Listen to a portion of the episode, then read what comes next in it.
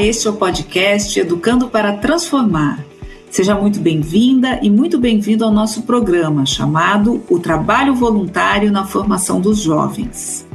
Eu sou Marta Vancini e este é o último episódio de uma série de seis que integram este projeto da Fundação Telefônica Vivo, realizado em parceria com o Estúdio Folha.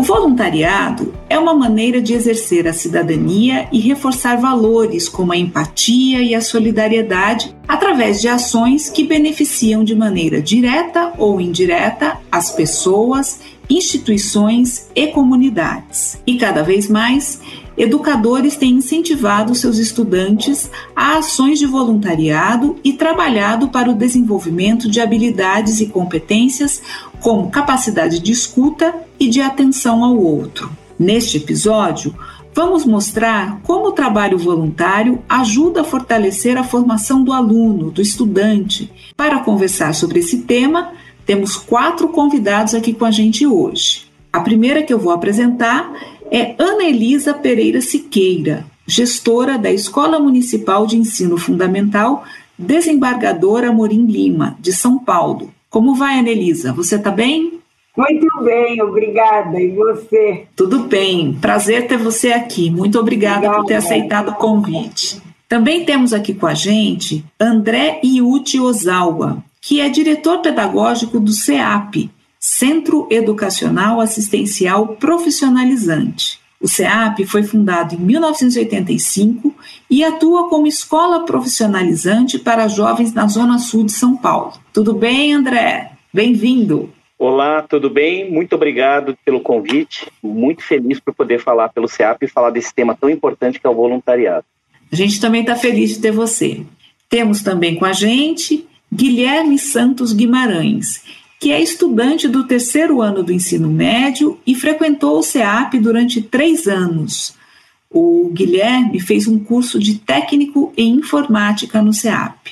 E aí, Guilherme, tudo bem com você? Tudo bom, muito obrigado pelo convite. Espero que vocês gostem. Sim, acho que vai ser muito bom. A nossa quarta convidada é Laura Toledo. Laura é estudante do terceiro ano do ensino médio também e ela foi aluna da Escola Amorim Lima. E durante um tempo, quando ela estava na Amorim Lima, ela trabalhou com voluntariado. Tudo bem, Laura? Oi, tudo bem. Um prazer estar aqui. Muito obrigada pelo convite. A gente que agradece. Bom, e eu começo perguntando para vocês de que maneira o voluntariado pode se tornar uma atividade com caráter educacional? E assim, que tipo de impacto, né, o voluntariado pode trazer na vida do jovem? Queria ouvir vocês. Ah, eu penso que o projeto do Amorim Lima, por exemplo, ele propicia essa ideia de. Porque o tema uh, voluntariado, você pode ser voluntário o tempo todo, você não precisa estar numa ação uh, direcionada como um voluntário, mas você pode ser um voluntário na vida. Eu penso que quando você, de certa forma, tem essa concepção da importância sua enquanto pessoa de ajudar o mundo a ser melhor. Então, eu acredito que o projeto da escola, né, eu penso sempre que o projeto da escola tem que dar essa consciência para os estudantes, que é importante o fazer deles para um mundo melhor. Então, se eu tô, se eu faço parte de um lugar, eu posso contribuir de alguma forma para aquele lugar ser melhor, né? Então, eu acredito que isso é uma forma da gente ir buscando essa ideia de participação social, de compromisso. É mais do que só participar, é um compromisso social com a cidadania. Então, eu acho que um projeto pedagógico ele tem que buscar isso estu nos estudantes, né? dar essa consciência. E eu acredito que o projeto do Amorim Lima, em muitos aspectos, ele propicia esse pensar sobre o ser uh, voluntário, não só nas crianças, que eu acho que isso é super importante, mas eu penso que na comunidade, se a gente quer construir num projeto o exercício da construção de uma comunidade forte, do ponto de vista de uma escola pública, por exemplo, eu acho muito importante que esse tema seja trazido como parte da cidadania de todos nós, educadores, estudantes, funcionários e pais da escola também. Então, porque a gente tem várias frentes de voluntariado dentro da escola. Acho que às vezes a gente tem um preconceito com o voluntariado, e eu acredito que o voluntariado é fundamental para a gente poder pensar no outro, pensar na, de uma forma mais solidária no mundo. Pensa um pouquinho eu sobre isso. Essa fala da Ana é, é, muito potente, muito sabida, né? e aí eu falo na, na, no ponto de vista daqueles que recebem né, o voluntário. Para nós que recebemos esse voluntariado, né, e hoje nós temos um voluntariado que está mais maduro, né, no sentido de que procuramos empresas ou pessoas que possam é, trazer mais experiência de vida, é, que tenham mais abertura para escutar os nossos jovens e que nessa abertura e nessa experiência de vida, com o exemplo deles, né, com o exemplo pessoal né, do, desse voluntário, ele permita fazer com que os nossos jovens percebam possibilidades, é, percebam ver numa história concreta de uma pessoa possibilidades né, de, de vida, de profissões, de carreiras, possibilidade de existências, né? O voluntariado ele ficou bastante interessante nos últimos tempos, que ele foi amadurecendo exatamente para esses aspectos que a Ana coloca muito bem. É, ele ser muito mais um espaço e um momento de pessoas de diferentes realidades dialogarem e perceberem quanto há em comum, né? E quanto esse diálogo é rico porque nos fortalece enquanto sociedade. E eu não tenho a mínima dúvida que fortalece o nosso aluno, né, nessa percepção própria né, de que quanto vale a pena sonhar e quanto é possível sonhar. E para aquele que faz o voluntariado, e aí eu também pego esse ponto de vista de nós que recebemos, nós vemos que há essa satisfação de, de conseguir contribuir, o que parece muito pouco, mas para a gente é muito importante, nesse momento que é uma troca de, de experiências, né? Porque também ouvi muitas vezes, né? Aí no caso um Guilherme, né? A gente pode pensar, a ideia parece que ele só vai falar, mas no fundo ele também vai ouvir muito, né? Porque aí a gente de fato dignifica as condições humanas, quaisquer que sejam elas, né? Principalmente por serem humanas.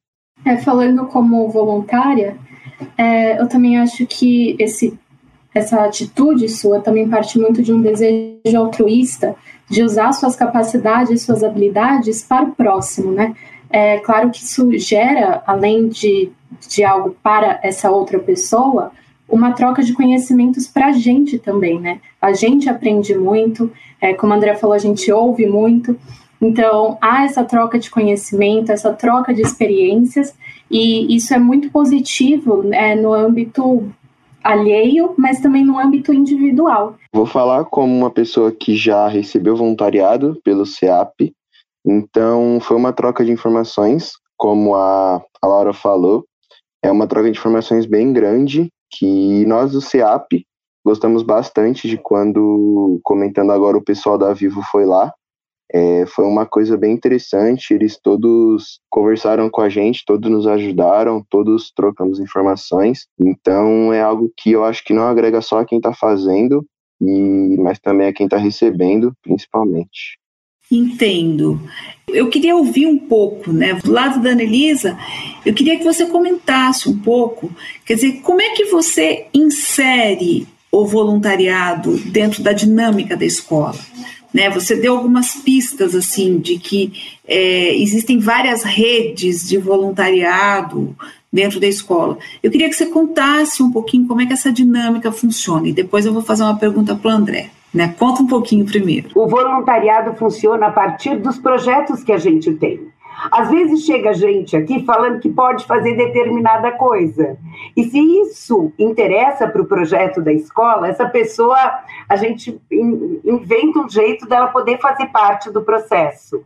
Então, a gente tem vários tipos de voluntariado aqui dentro do Amorim Lima. Por exemplo, a gente tem um grupo de lacanianos que já está há mais de quatro anos aqui na escola que faz um trabalho conosco, discuta as pessoas, não escuta ter, assim, fazendo uma terapia semanal, mas é uma escuta terapêutica no sentido de quando eu estou precisando, eu posso ser escutada. Então, por exemplo, a gente tem essa frente que eu acho uma frente que chegou por conta de, de algumas questões que a gente tinha e umas pessoas me procuraram do Fórum Lacaniano se propondo a fazer esse trabalho conosco. Depois a gente tem também, por parte dos pais, por exemplo, a gente tem uma biblioteca aqui na escola, que não tem uh, bibliotecário na rede municipal de ensino.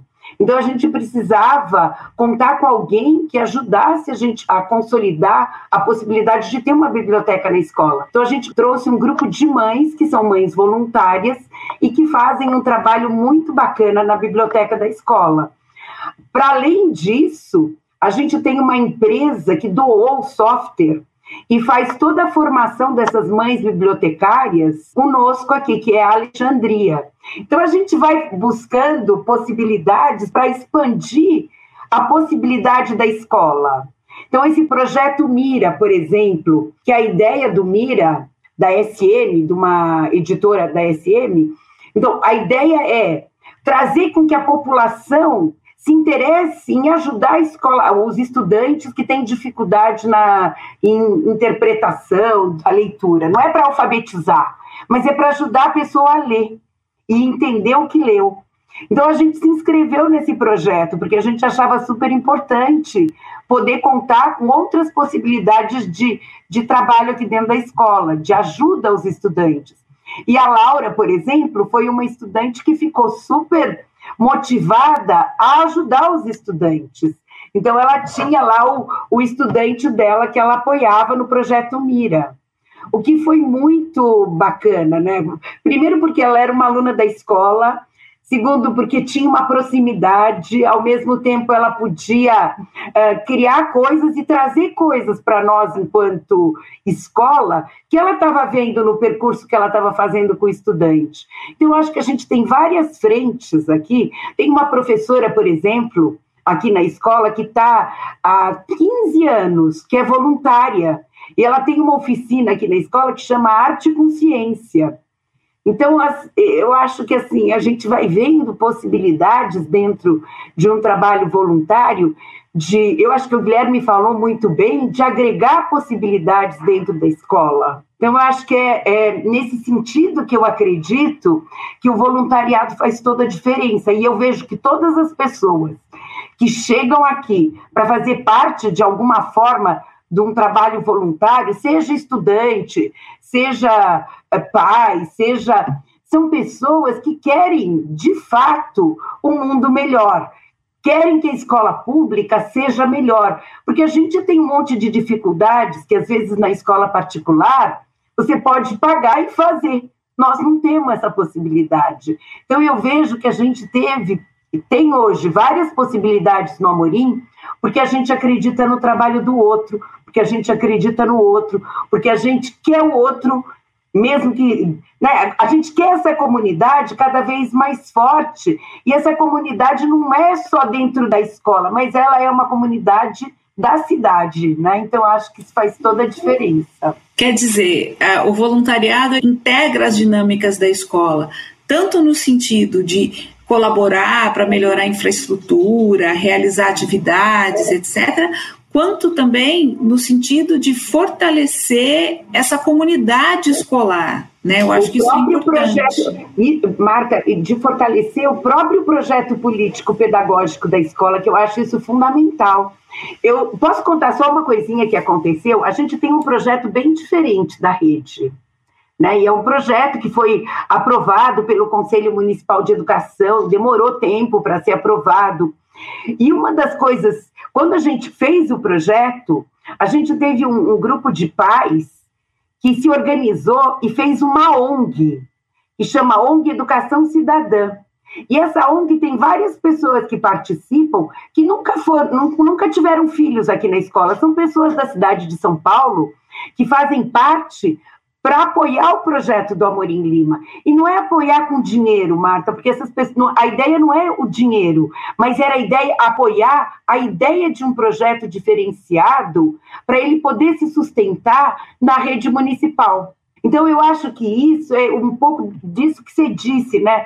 O trabalho voluntariado, ele é um trabalho que ele compõe politicamente. Às vezes a gente aqui no Brasil, eu acho que a gente tem uma ideia de voluntariado muito mais de uma forma assistencialista. E eu acho que não é assistencialista, eu acho que ele é político. né? Político no sentido de que ele visa a melhoria da comunidade, a melhoria social, né? Eu posso até falar do país, né? Eu penso que ele, ele é para além de uma coisa, de um, um, organismo pequenininho, ele é muito maior. Se todos nós pudéssemos, né, enquanto cidadão dessa cidade, olhar para a escola pública, talvez a gente tivesse uma escola pública muito melhor. Então, nesse sentido que eu acredito, nessa perspectiva de voluntariado, de fazer para melhorar política e socialmente a nossa comunidade, a nossa cidade. Então, aí eu, eu queria jogar a bola para o André, já vou passar para o Guilherme e para e a Laura, né? porque o, o CEAP é, surgiu né, de, de um grupo de estudantes da Escola Politécnica da USP que queriam realizar uma ação voluntária para crianças e jovens de regiões vulneráveis de São Paulo. Agora, como que o voluntariado ele está presente hoje no CEAP e como é que ele dialoga com essa concepção, né, que a Anelisa trouxe, assim, do voluntariado não como uma ajuda, mas como um, uma, uma, uma aposta na melhoria de qualidade de vida, é, da educação, da saúde, enfim. Queria te ouvir sobre isso, André. É, o terceiro setor ele depende, ele, inicia-se muito romanticamente, né? Hoje talvez já esteja mais maduro, né? Mas há 35 anos a gente vai ouvir histórias de várias ONGs, né? Que começam com duas, três pessoas, às vezes uma única pessoa que tem esse sentimento que a Ana disse que é muito importante, né? De primeiro de pertencimento não só a um segmento, mas pertencimento a algo maior e perceber possibilidades de atuação nesse pertencimento, quer seja num bairro, quer seja numa cidade, quer seja num país, né? É, e aí eram estudantes da Poli que se conheceram dentro da própria Poli, né? Não tinha nenhum vínculo anterior. E o mote deles foi exatamente disso, né? Nós somos privilegiados de estarmos numa escola que é financiada por, pelo Estado, né? Ou seja, por todos nós, e que de alguma maneira nós podemos agora devolver isso. E nesse, né, nessa ideia, foram amadurecendo, surgiu ir para a região que na época era que tinha o, os índices de criminalidade mais altos, uh, o, o, menor IDH, o IDH menos, é mais baixo da cidade de São Paulo, né, que ficava ali na região da cidade de Ademar. Então, eles foram propositalmente para esse lugar, entendendo que ali eles poderiam causar um impacto maior. É, e fundaram o CEAP, né? Fundaram, era um galpão, num terreno que eles foram, grande parte foi feito, foi, foi uma parte foi doação, depois eles foram conseguindo mais mais recursos e adquirindo outras partes, né? É, era um lugar que não tinha nem a rua que passava lá na frente, era bem afastado da, da cidade de São Paulo, né? Tem, tem, tem muita história da, do início ali, só que eles conseguiram envolver a comunidade, né? Que é isso que a Ana traz. As pessoas da própria comunidade começaram a estranhar, porque do nada apareceu um galpão oferecendo curso de rádio e televisão gratuito eles desconfiaram muito dessa coisa do gratuito, achavam que em algum momento ia ter alguma pegadinha que tinham que pagar. Né? Foi difícil o, o início para as pessoas acreditarem que de fato aquilo ia, ia ser gratuito. E eles tinham uma, uma ideia muito clara né, do que era importante ali. E a ideia muito importante naquela região, e continua sendo, era criar condições de empregabilidade. Mas perceberam que para criar condições de empregabilidade tinha que envolver a família. Então, um dos pontos muito fortes, né, um dos tripés do CEAP, é que qualquer aluno, para fazer parte, o Guilherme sabe disso, a família tem que se comprometer a participar de todas as reuniões e todas as formações. Né? Hoje nós temos formações também para as famílias. Né? Hoje, ano passado, nós conseguimos o SEBRAE dar a formação para as famílias, trazer cursos próprios para essas famílias porque nós percebemos que o tempo do, dos alunos ele era reduzido, né? Por mais, hoje ele consegue ficar até seis anos, mas que a formação dada para a família ela fica muito mais tempo e ela causa um impacto muito maior. Até porque também as famílias acabam se envolvendo, né? É isso um pouco que Ana traz. Então a gente tem famílias que se envolvem na festa junina, na festa, na formatura, no Natal e voluntariamente fazem coisas para arrecadar dinheiro para o próprio SEAP eles continuam, o CEAP continua sendo 100% gratuito, o aluno não paga nenhum material, a única coisa que a gente não consegue é o uniforme, mas é material, materiais, né, todo o curso ele é 100%. Mas as famílias são extremamente gratas, né? e elas se envolvem. E é engraçado que a gente tem hoje, eu tenho um professor que foi ex-aluno, os pais dele foram voluntários desde essa época, então ele está aí, a família está envolvida, nada, nada, 25 anos no CEAP, né? Ele já tem até, assim, a gente até brinca que alguma hora ele vai sair, mas a mãe não vai sair, a mãe vai continuar indo, toda festa junina, ela tem a barraquinha dela, que ela monta, ela coloca tudo que arrecada, ela, ela, ela traz para o CEAP, né? E por mais que a gente tenha, né, é, grandes empresas que façam voluntariado, eu acho que esse voluntariado também dos pais e da própria comunidade, ele incorpora muito isso que a Ana tem, é, fez questão de ressaltar. É, a escola pública, o terceiro setor, eles precisam não só do aporte financeiro, nós dependemos 100% do aporte financeiro né, é, da, das empresas. Mas nós percebemos que nós ganhamos e nós começamos a cumprir aquilo que é a nossa missão quando pessoas que não fazem parte de empresas, né, ou mesmo pessoas que fazem parte das empresas, começam a, a participar como pessoas, trazendo experiência, participando do dia a dia, né, mostrando de certa maneira, porque essa dimensão não se compra, né? Esse, é, esse, esse, essa, essa afetividade e essa estima que eles trazem para os nossos alunos, isso não se compra, né? Isso é natural. E é engraçado que a partir dessa estima, né, e desse pertencimento, inclusive as empresas continuam. E muitas vezes a pessoa sai da empresa e ela continua voluntária. A gente tem vários casos, né, de, de presidente de empresa que saiu da empresa e continua voluntário. E até perguntou: olha, não faço mais parte da empresa, mas posso continuar como voluntário? Pelo contrário, deve, né? Então, para nós, é, ela tem toda a razão, né? O voluntariado no Brasil deveria adquirir um sentido quase constitutivo de cada um de nós, né? Não só como um projeto de uma ONG ou de uma escola, mas deveria ser fomentado em todos os momentos, né, em todas as ocasiões, como da natureza humana. Nós não somos sociedade sem o outro. Nós não conseguimos crescer sem o outro crescer. A gente só consegue prevalecer e só consegue é, crescer enquanto indivíduos quando toda a sociedade cresce. Essa ideia de que eu cresço e o outro não cresce e tudo bem é mentira, né? Existem várias maneiras de participar. Às vezes, né, eu até, até falei, né, já, já falei em outras ocasiões, quando vem algumas empresas, o dinheiro para nós é essencial, mas para a empresa, às vezes, é o mais fácil. E para a empresa, às vezes, a gente quer não o dinheiro, a gente quer o testemunho das pessoas.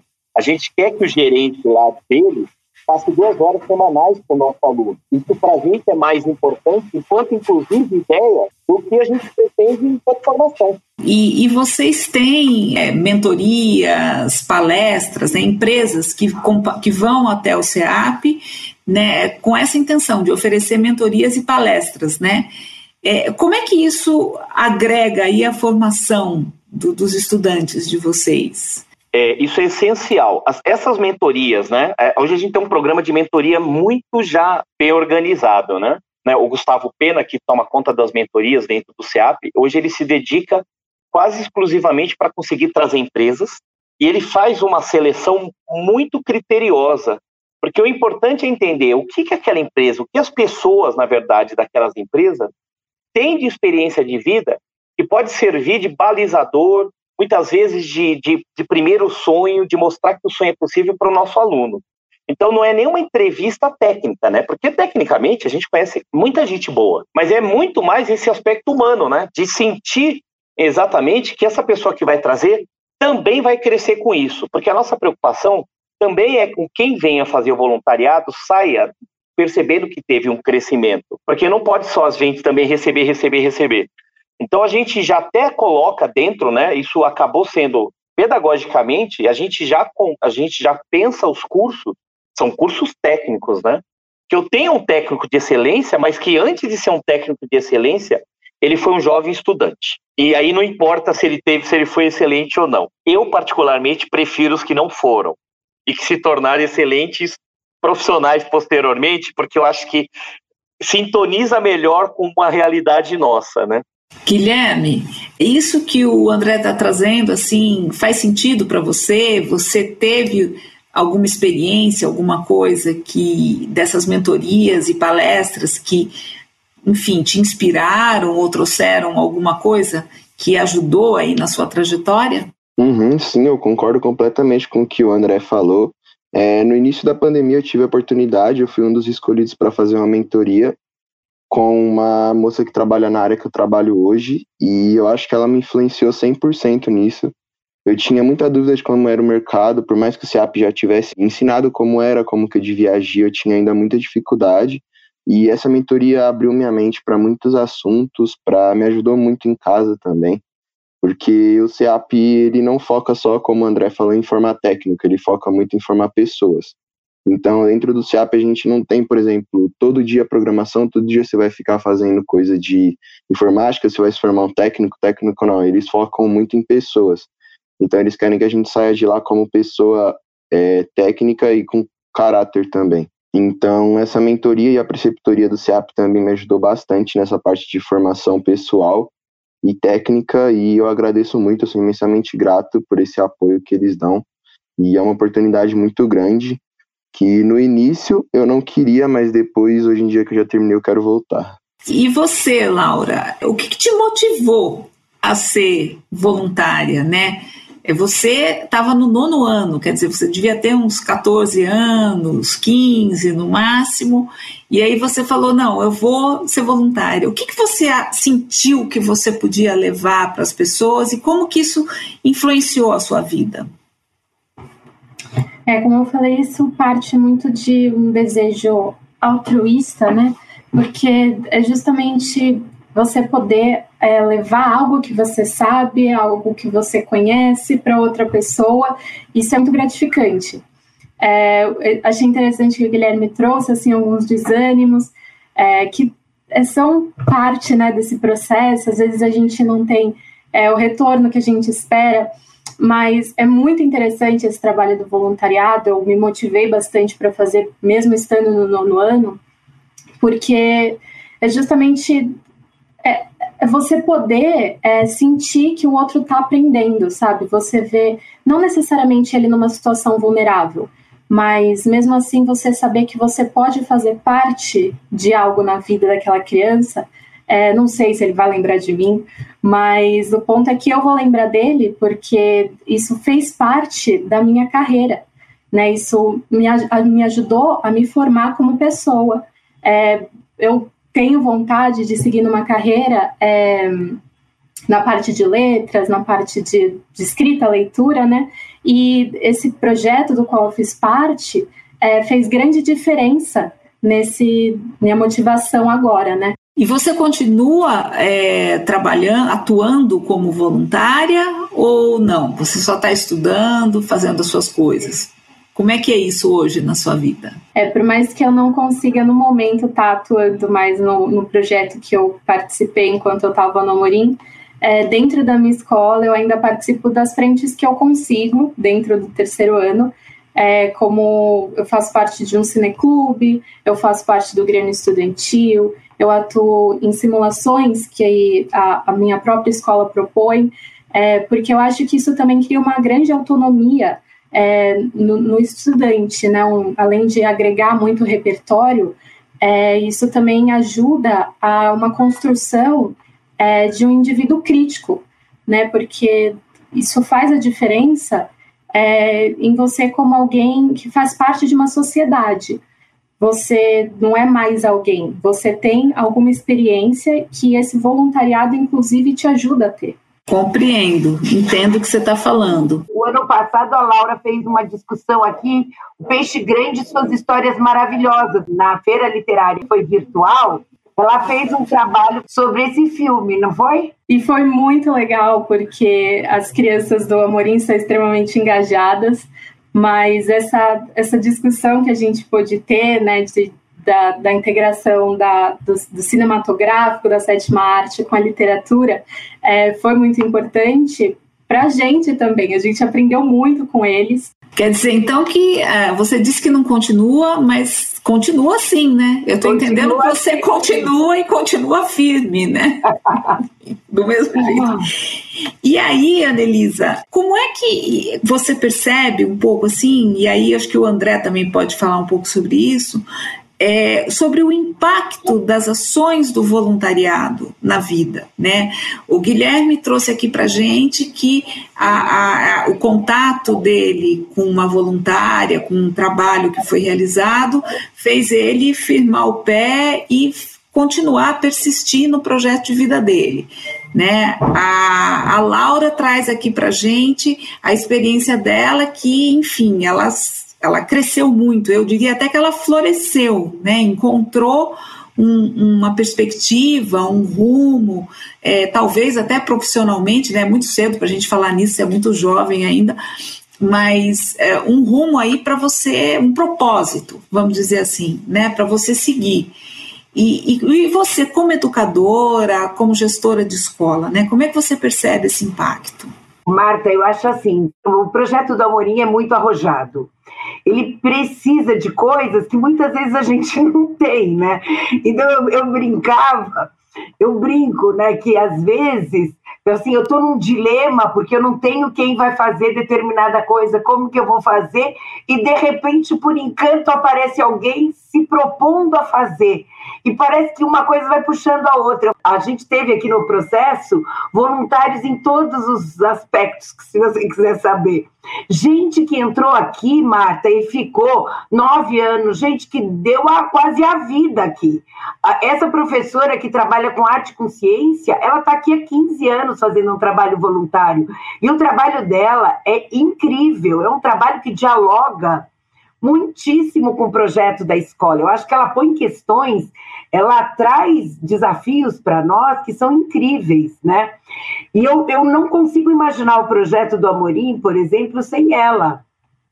E outra coisa que eu acho que me, me mostra o tanto que essa possibilidade dessa participação né, em projetos, em situações, das mais diversas possíveis, foi o tanto de pai e mãe que eu tive aqui, que depois de ser voluntário aqui no Amorim Lima, foram fazer pedagogia, foram escolheram a área da educação para trabalho. Isso é impressionante. Eu posso te dizer que eu tenho mais de 20 pessoas que depois de um trabalho voluntário descobriram no fazer Sim. pedagógico, né? Então eu acho que faz muita diferença para as pessoas. Eu vejo que isso cria uma outra possibilidade de se olhar, né, de se conhecer, porque na verdade o, esse trabalho, além da gente conhecer, para além de conhecer o outro, eu acho que a gente se conhece. Então eu acho que isso é a grande questão que é maravilhosa, é a gente poder conhecer a gente mesma nesse percurso. Sem dúvida, sem dúvida. E nos seus estudantes, como é que isso é trabalhado dentro? Vocês estimulam eles a participar, a se engajar? Conta um pouco para gente. O tempo todo, Marta, porque a gente tem várias ações, vários dispositivos do projeto que é, potencializam a ideia de pensar no outro, de pensar na possibilidade de ajudar o outro, né? De tanto de ajudar o outro como de é, fazer intervenções e interferências importantes no percurso. A gente sempre brinca aqui que todo mundo tem que cuidar de todo mundo aqui na escola. Não é só o professor que cuida dos estudantes todo mundo cuida de todo mundo. Eu acho que isso vai trazendo para as crianças e para os adolescentes uma, um outro tipo de responsabilidade, né? De vez em quando chega gente na minha sala para me dizer, não para é, ser dedo duro, mas para dizer, olha, está acontecendo isso e eu acho que você tem que cuidar disso. Né? Então, eu acho que isso é muito importante para a consciência das pessoas na escola, das crianças e dos adolescentes. É ter essa possibilidade de, de ser alguém que pode olhar para além do seu próprio umbigo, né? nesse sentido de ampliar a sua visão e pensar: isso pode acontecer, alguma coisa que não está muito legal. Então, eu penso que o projeto da escola tem como perspectiva esse olhar para o outro e olhar para o que a gente é, onde a gente está, para a cidade, para o país, enfim. Em todos Ou os seja... aspectos, sabe? Enquanto dispositivo e enquanto percurso mesmo da criança e do adolescente. Ou seja, isso está totalmente integrado ali no currículo, quer dizer, gente, não dá para a gente separar, não, isso é o momento de aprender conteúdo de matemática, esse é o momento de exercer a cidadania. Não, é isso é tudo junto. É tudo junto. Isso é a mesma coisa, né? Vamos dizer assim. Isso Compreendo. faz parte da, da escola, né? Eu acho que a escola virtual que a gente está vivendo agora a grande dificuldade é essa, né? Porque aqui acontecia coisas muito maravilhosas né? nessa perspectiva, né? Das, das, pessoas poderem agir, né? A gente tem várias crianças de inclusão, né? Crianças com deficiência. E a gente tinha um grupo ano passado que tinha uma menina que ela ficou a, o, desde o quinto ano, do sexto ano até o nono ano num grupo onde tinha uma criança autista. E ela cuidou dessa criança o tempo todo. Quando chegou no nono ano, eles têm um trabalho de conclusão de curso. E essa menina escolheu falar sobre o autismo. Né? E, e, aí, quando ela apresentou o trabalho, foi muito bonito, porque ela falou de um lugar de experiência vivida né, de um lugar que não era um lugar só teórico, sabe, Marta? Ela aprendeu um monte de coisa do ponto de vista teórico, porque ela estudou bastante. Mas ela contou da experiência prática dela, da experiência da vida dela, que ela viveu. Então, isso faz muita diferença. Eu acho que esse, essa, essa sementinha da, da, da possibilidade de, de trabalhar em prol da vida melhor os estudantes aqui do Amorim levam quando vão embora. Você acha que os estudantes que saem do CEAP também levam essa sementinha, André? Eu acho que o Guilherme aí é testemunho, né? É, e aí levam, é, principalmente, a gente pode pegar dois aspectos, né? É, diferente do Amorim, eu, eu, eu vejo que o nosso planejamento pedagógico, tratando-se de uma escola técnica, ela ainda concentrou-se no período, né, da, nessa questão mais dos conteúdos, e aí nos últimos anos nós começamos a perceber com mais clareza que a gente não pode formar um técnico, a gente tem que formar de fato um cidadão, e essa é uma palavra muito importante, né, e é uma formação muito difícil, ela não começa de uma hora para outra, ela não é um conjunto de conhecimentos ou de competências, né, ela é muito mais ampla,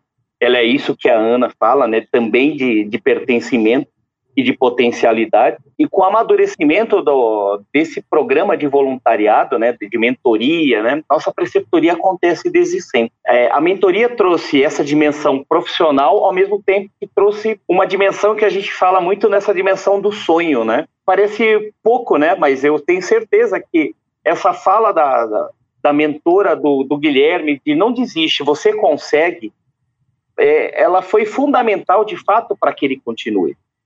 E eles saem com, se não saem com a consciência, e aí é o nosso trabalho, né? Do impacto da mentoria na vida deles, no decorrer da vida eles vão percebendo isso muito claramente. E aí eles vão traduzindo isso para algo que hoje acontece, que eu acho que fecha um ciclo e mostra muito como isso funciona. Eu tenho recebido muitos e-mails de ex-alunos de simplesmente dizendo assim: fui aluno de vocês, o que, que eu posso fazer para ajudar? É, é impressionante quando vem um e-mail com essa frase, né? O que, que eu posso fazer para te ajudar? Estou à disposição. Não foram poucos. Eu queria saber se a Laura e o Guilherme concordam com isso que o André trouxe, né? E também já começando a caminhar para o final aqui da nossa conversa. É, eu queria que vocês falassem um pouquinho aí sobre um balanço, né, dessa experiência é, que, dessa experiência como voluntário ou recebendo voluntários, trabalhando com isso, né, do ponto de vista assim, do efeito que isso pode ter para a sociedade, para os próprios jovens e, e como que isso pode, assim, de repente, crescer, amplificar. É, eu acho que o voluntariado talvez ele não seja, não, não, não é dada talvez a devida importância na sociedade que a gente vive justamente por ser voluntário, né? Então essa esse aspecto de não ter uma recompensa monetária ou uma recompensa de, de uma outra forma, né, que as pessoas idealizam, é, ele talvez não seja dada essa devida importância. Mas, de fato, assim como o André falou, o voluntariado é essencial porque é uma, além de ser tudo isso que a gente já discutiu, né, uma troca, traz um impacto para a gente como indivíduo, para a gente como cidadão, é, é uma experiência muito gratificante que deveria ser algo feito por todos. É, não precisa ser algo que você sabe, você aprende, né, a ser um voluntário em qualquer área. É, e eu acho que falando, né, como alguém que já participou e ainda participa, né, desse desse aspecto, é algo que eu vou levar para a vida, sempre levo, porque é algo que me ensinou muito e espero que tenha ensinado a outros também. É, os alunos que saíram do CEAP servem como espelho, né, para outros que estão querendo entrar, mas estão desmotivados. Um exemplo disso é meu irmão, que já começou a fazer. Eu fui um dos incentivos dele, ele me disse que ele me viu, ele viu que era corrido, mas era algo que foi bom, é algo que, que propiciou um bom futuro e é algo que eu vou levar para a vida, né? Não vou levar para daqui um, dois anos, eu vou levar tudo que foi ensinado no CEAP para a vida então, o que o André falou é completamente verdade e o que a Laura disse também. É a pessoa que faz o voluntariado sai muito também com coisas boas, ela sai também recebendo muito e é um dos focos do CEAP, como o André já havia comentado. Tudo que aconteceu no Amorim Lima foi por conta da gente ter aberto a possibilidade de participação das pessoas porque isso cria uma outra onda na nossas, como aumenta a nossa possibilidade, né? Quando a gente acredita que o outro pode fazer o que a gente não está conseguindo fazer sozinho, cria uma outra possibilidade que é impressionante de crescimento, de amadurecimento até do projeto, das coisas que a gente não, não conseguia ir, se eu tenho outra pessoa para ajudar, isso vai em frente. Então, às vezes, a gente está se sentindo tão pequenininho e quando a gente tem uma ajuda, é, isso transforma toda a nossa vida, né? Eu me transformei. Eu acho que a, ser diretora do Amorim Lima, eu estou há bastante tempo aqui, há 26 anos. Fez muita diferença, porque no começo a gente não sabia nada, quando a gente decidiu que ia fazer um projeto diferente, sinceramente a gente não sabia como ia fazer. E a gente conseguiu fazer porque a gente acreditou nos, nas pessoas. E acho que é isso que fez a diferença. Continuando isso que a Ana fala, do, o CEAP ele surgiu pelos voluntários, ele vai continuar graças aos voluntários. É, hoje, mais do que nunca, nós percebemos que nós também prestamos hoje, um, vamos dizer assim, um, um serviço social até para as empresas, né? Porque elas percebem que esse voluntariado engaja as pessoas em torno de valores.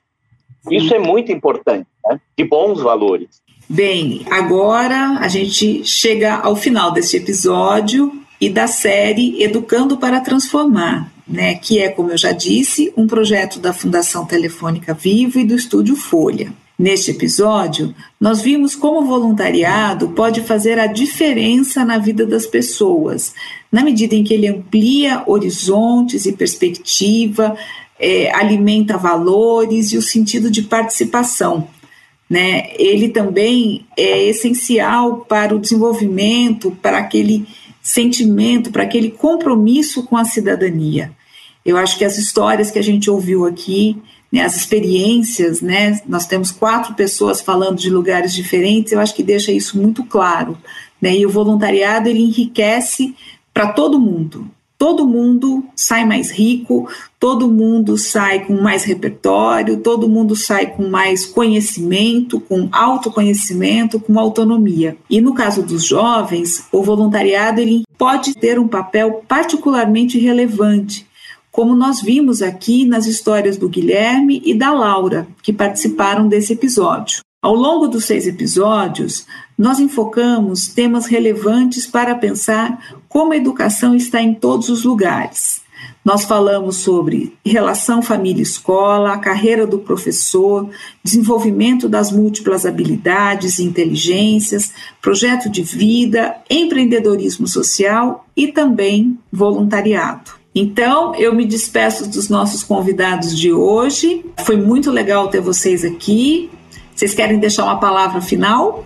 Eu agradeço essa oportunidade. Achei que a conversa foi muito feliz, né? Eu acho que nesse momento que a gente vive foi uma alegria poder estar aqui. Idem, idem o que a Ana disse. Agradeço Muito bom passar esse tempo com você, Marta. Muito obrigado. Sempre sua mediação foi muito, muito generosa. Guilherme, muito bom revê-lo. Laura, um prazer conhecê-la. E Ana, uma admiração enorme pelo Amorim Lima. Eu já estudei muito o caso do Amorim Lima. É, pra, é, quem está na educação tem que estudar o que o Amorim Lima propôs a fazer. Então foi muito gratificante participar desse, desse encontro com você. Obrigada, gente. Obrigada, Marta. Foi um prazer, viu, estar aqui com vocês. Foi ótima a nossa conversa. Obrigado, gente. Eu também agradeço pelo convite. Foi muito legal. É, foi uma troca de informações bem, bem sadia. Foi bem interessante. Legal, Guilherme. Bom, eu que agradeço né, o tempo, a disponibilidade de vocês e tudo que vocês trouxeram aí de informação e, enfim, de insights. Eu acho que foi um podcast com muitos insights, acho que ampliou muito, assim, a visão não só do voluntariado, mas de educação também, né? E também eu me despeço dos nossos ouvintes e deixo o convite para vocês escutarem os outros episódios do podcast Educando para Transformar e para acessarem o site da Fundação Telefônica Vivo www.fundaçãotelefonicavivo.org.br, tudo sem acento. E com isso a gente se despede.